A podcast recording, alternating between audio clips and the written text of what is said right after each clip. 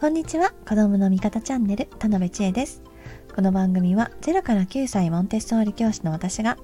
子供が落ち着いて子育てが楽しくなる子供の味方や温かい関わり方のヒントについてお伝えしています。はい。え今日はですね小学生で意外と大事な消しゴムについてお話ししますね。はい。え消しゴムについては、えー、ちょっと回し物とかでは全然ないんですがやはりですね皆さんも思ってらっしゃる通り物消しが一番消しやすいのでもう物消し一択かなと思ってます。はい。あとですね実は消しゴムってなぜかすぐなくなります。はい。なのでもう1個買うとかじゃなくて10個入りとかですね何か何個入りとかのパックをもういきなり買っちゃってください。はい。でたくさん買っておいてください。はい。えー、そうするとですね、もうね、1年後ぐらいにもその10個があるかないかっていうぐらいだと思いますよ。はい。もうね、なくしちゃったり、落としてわからなくなっちゃったりするとか、あとですね、小学生の1年生さんにとって消しゴムで文字を消すって、文字をね、そのピンポイントで消すっていうことは意外と難しいんですよ。で、力加減がわからなくて、え消しゴムがね、すぐ折れたりしちゃうんですね。うん。そうすると、まあ、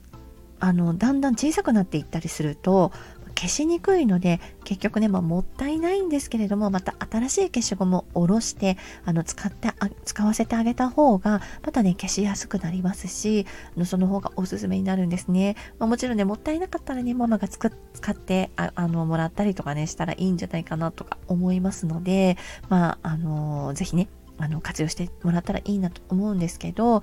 あのー、もうね、そこはね、消しゴムはなくなるっていうこと、なくなったりね、あの、かけたりして、えー、なかなか使えないっていうことをね、理解してもらって、まあ、怒らないであげてほしいなと思います。はい。で、えー、あとですね、あのー折れなくてもこう小さくなってきて欠けて普通にね使って欠けていってあげかけかけてしまった時にまああの何て言うんでしょうこう紙のところに当たるくらいになってしまうと紙がなんかこう紙で擦れ紙と紙が擦れちゃうみたいになっちゃうので紙をね折って出してあげるっていうこともあのま1年生、2年生の間はママがやってあげたらいいんじゃないかなと思いますね。そのちょっとやり方もわからなかったりするかもしれないので、こうちょっとこう押しだ、あの、消しゴム押し出してね、後ろ側をこう切ったり折ったりするみたいな、あの、使い方をね、あの、お母さんもしたことがあるんじゃないかなと思うんですけど、そういうことですね。はい。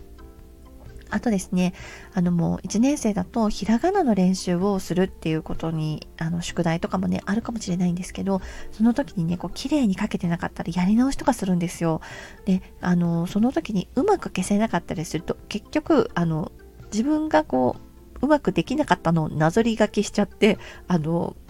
結局うまく書けないじゃんみたいになったりとか、あとね、消せなく、うまく消せなくってなんかもう髪が黒くなっちゃったりとかするんですよ。そういう時はもうね、手伝ってあげて、あの、字を消す？消したいところがあったらお母さんが消すのをもう消すっていうことをやってあげてもいいと思います。うん。